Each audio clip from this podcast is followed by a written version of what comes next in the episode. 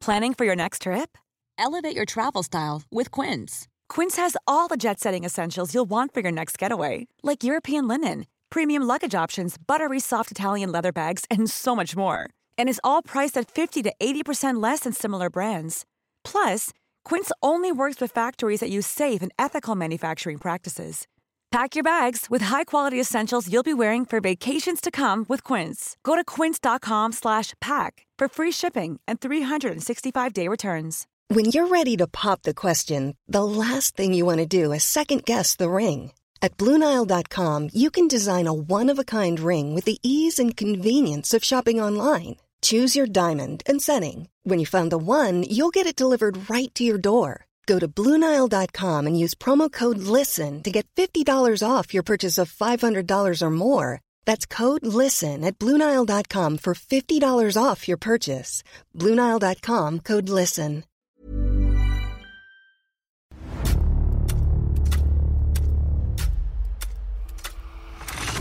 La nota roja en la prensa. Acontecimientos que conmocionaron a la sociedad. Esto es Archivos secretos de la policía.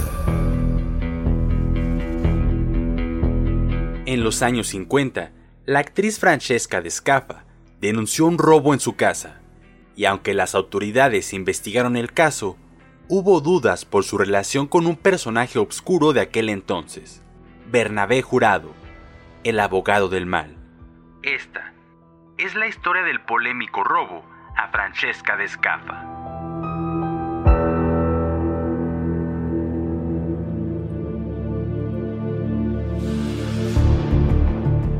El domingo 24 de febrero de 1957, aproximadamente a las 19 horas, en el control de la jefatura de policía, se recibió vía telefónica el aviso de uno de los asaltos más inverosímiles que hubiera pasado hasta ese entonces. Le ocurrió a una mujer de nacionalidad venezolana, pero radicada en los Estados Unidos, ya que era actriz de la pantalla grande, y que no hacía mucho había arribado a nuestro país.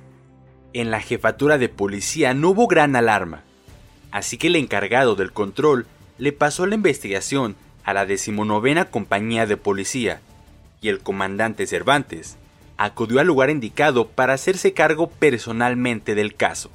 Francesca de Escafa, que también se hacía llamar Francesca de Borbón y Seasa, acudió a la jefatura de policía para levantar el acta correspondiente.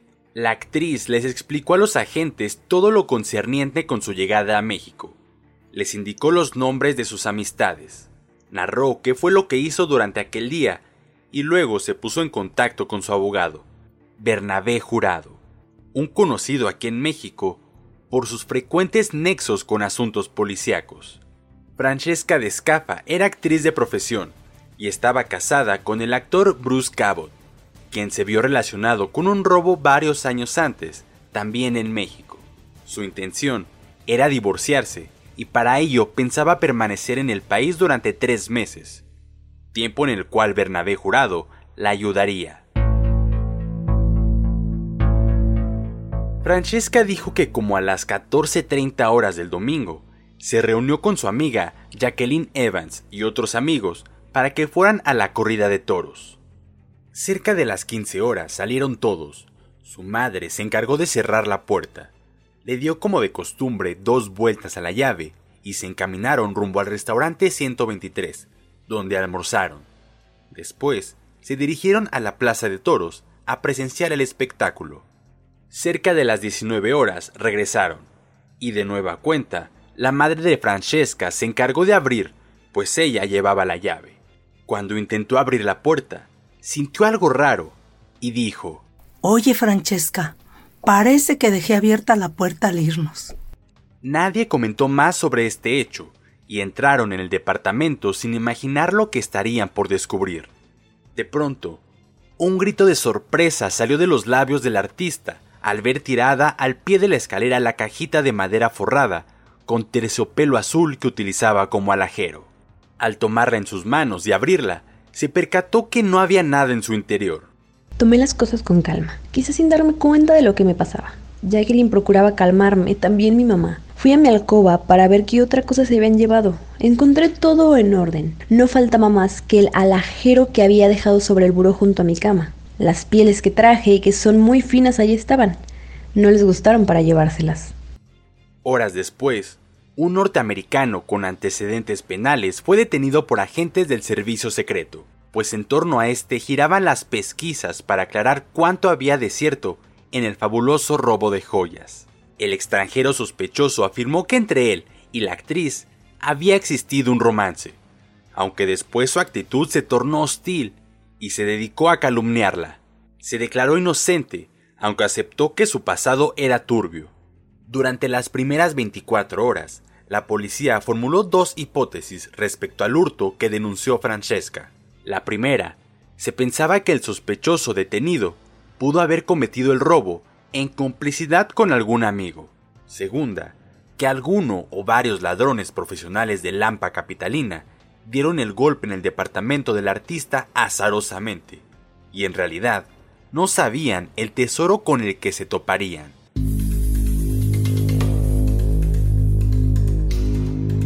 El jefe del servicio secreto, Manuel Mendoza Domínguez, informó a la prensa que se detuvo a un sospechoso que se hacía llamar Rudolf Melu, originario de Tampa, Florida, a quien sus amigos llamaban Tony o el calvo Tony.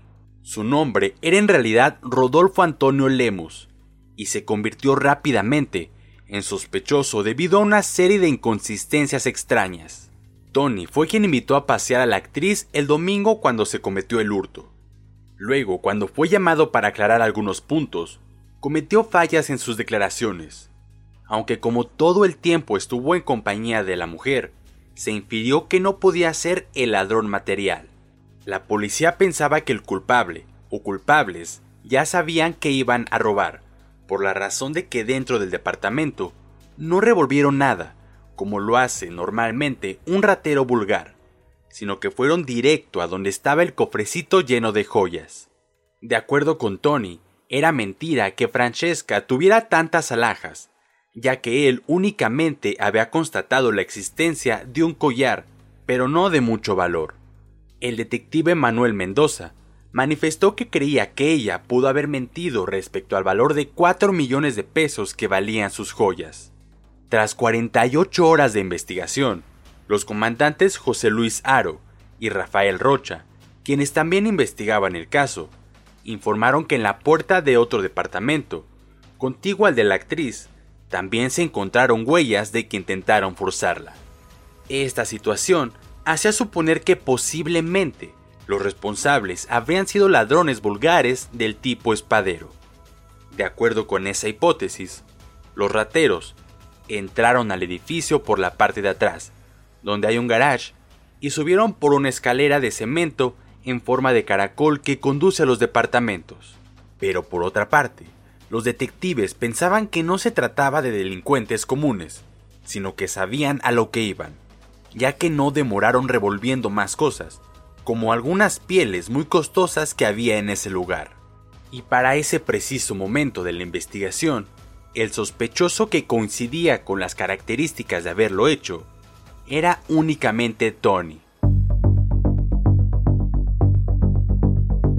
Inmediatamente luego de que Francesca y su familia arribaran a México, el abogado del mal, Bernabé Jurado, le presentó a Tony.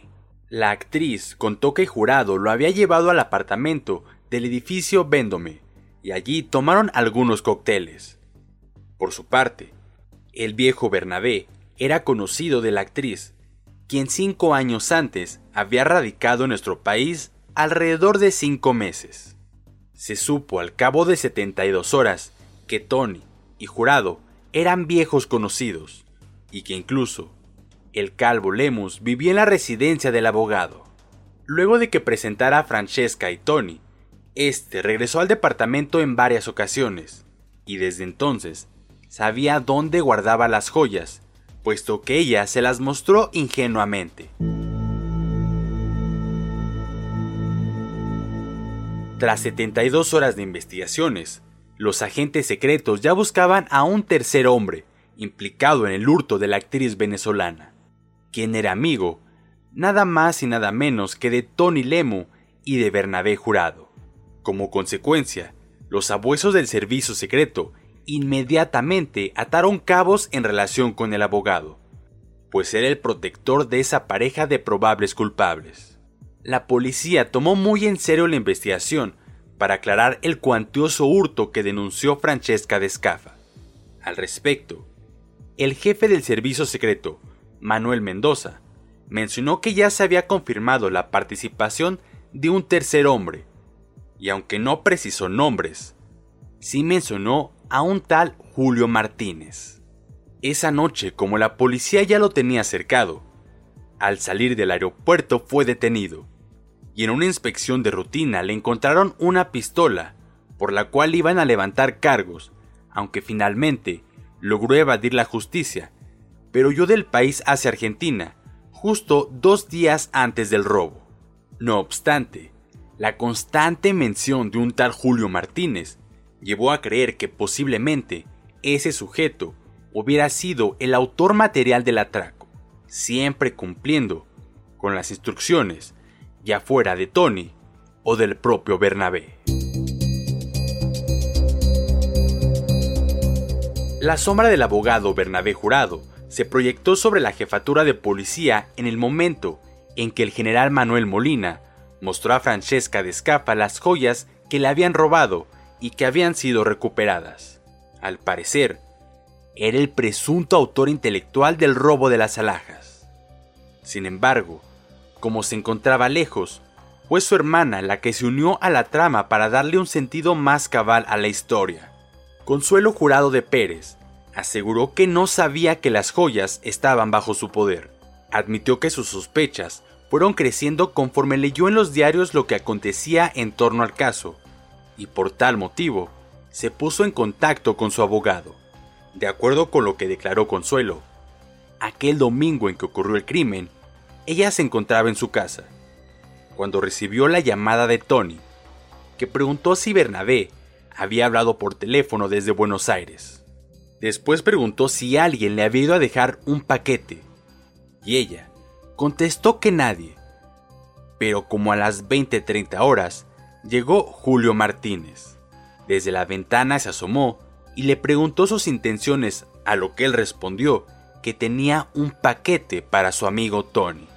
Cuando ella lo tuvo en sus manos, se dio cuenta que era un paquete envuelto en papel manila aunque no preguntó nada respecto a su contenido, y lo conservó intacto para entregárselo a Tony. Más tarde el otro día, Consuelo llamó a Tony, pues Julio le había referido que el paquete había sido entregado.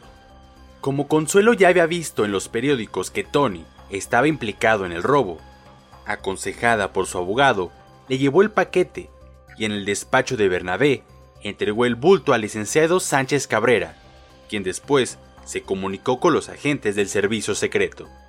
Todo esto terminó por clarificar el asunto. Una vez que se recuperaron las joyas y se relacionó completamente a Tony Lemus y Julio Martínez como secuaces del crimen. El caso quedó resuelto, pero Bernabé Jurado, el abogado del mal, logró salirse con la suya una vez más.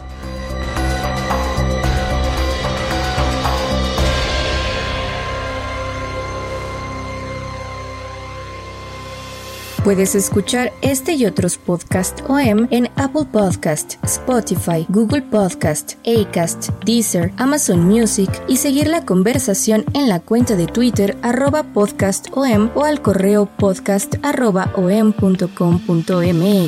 Esta es una producción de la prensa y el Sol de San Luis para Organización Editorial Mexicana.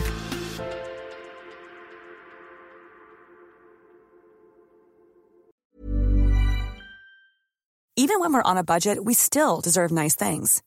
Quince is a place to scoop up stunning high-end goods for 50 to 80% less than similar brands. They have buttery soft cashmere sweaters starting at $50, luxurious Italian leather bags, and so much more.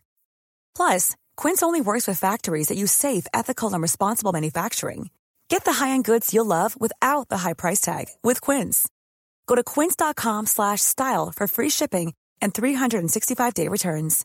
Even when we're on a budget, we still deserve nice things. Quince is a place to scoop up stunning high-end goods for 50 to 80% less than similar brands. They have buttery soft cashmere sweaters starting at $50, luxurious Italian leather bags, and so much more. Plus, Quince only works with factories that use safe, ethical, and responsible manufacturing. Get the high-end goods you'll love without the high price tag with Quince. Go to quince.com/style for free shipping and 365-day returns.